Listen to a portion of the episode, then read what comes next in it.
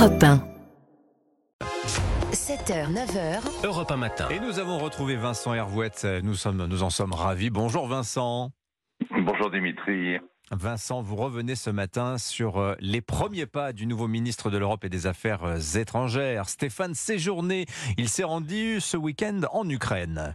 Oui, euh, l'arrivée tonitruante de Rachida Dati a éclipsé l'autre curiosité du casting gouvernemental, la nomination de Stéphane Séjourné au Quai d'Orsay.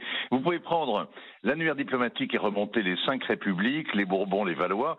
Vous ne trouverez aucun homme d'État propulsé à la tête des affaires étrangères aussi jeune et avec aussi peu d'expérience. Stéphane Séjourné n'a jamais été ministre, ce n'est pas non plus un ancien ambassadeur.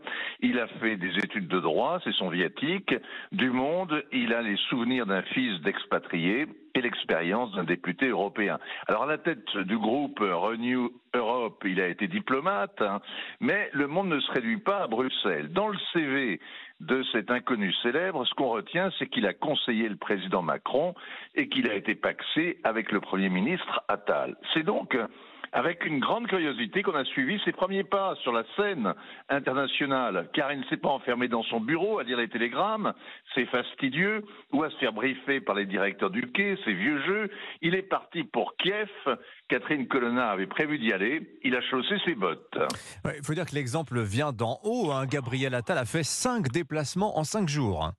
Et lui, trois en trois jours, Ukraine, Allemagne, Pologne, c'est le réflexe Sarkozy, aller sur le terrain pour occuper le terrain médiatique. Stéphane Séjourné a fait pareil, il est allé à Kiev avec les caméras.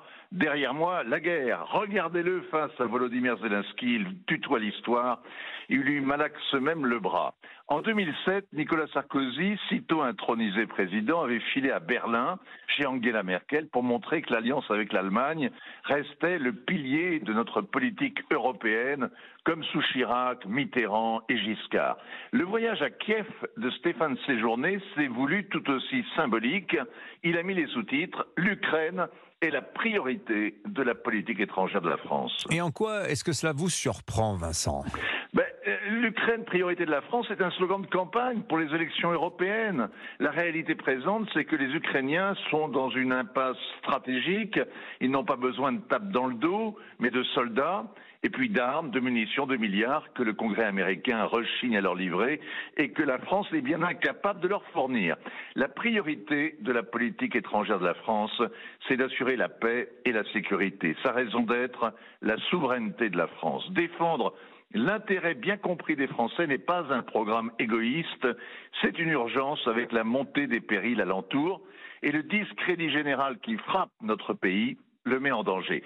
S'il s'est penché à la fenêtre de son wagon en quittant l'Ukraine, le nouveau ministre a peut-être aperçu les tracteurs des paysans polonais qui bloquent la frontière depuis novembre. S'il va en Roumanie, il verra la même chose. Tous désespèrent de joindre les deux bouts avec la concurrence déloyale de l'Ukraine, grande nation céréalière. Il n'y a aucune raison de penser que les agriculteurs français soient épargnés. Les voyages forment la jeunesse et les diplomates. Ils peuvent aussi ne former qu'une kermesse de promesses électorales. Signature européen Vincent Hervouette. Merci beaucoup mon cher Vincent.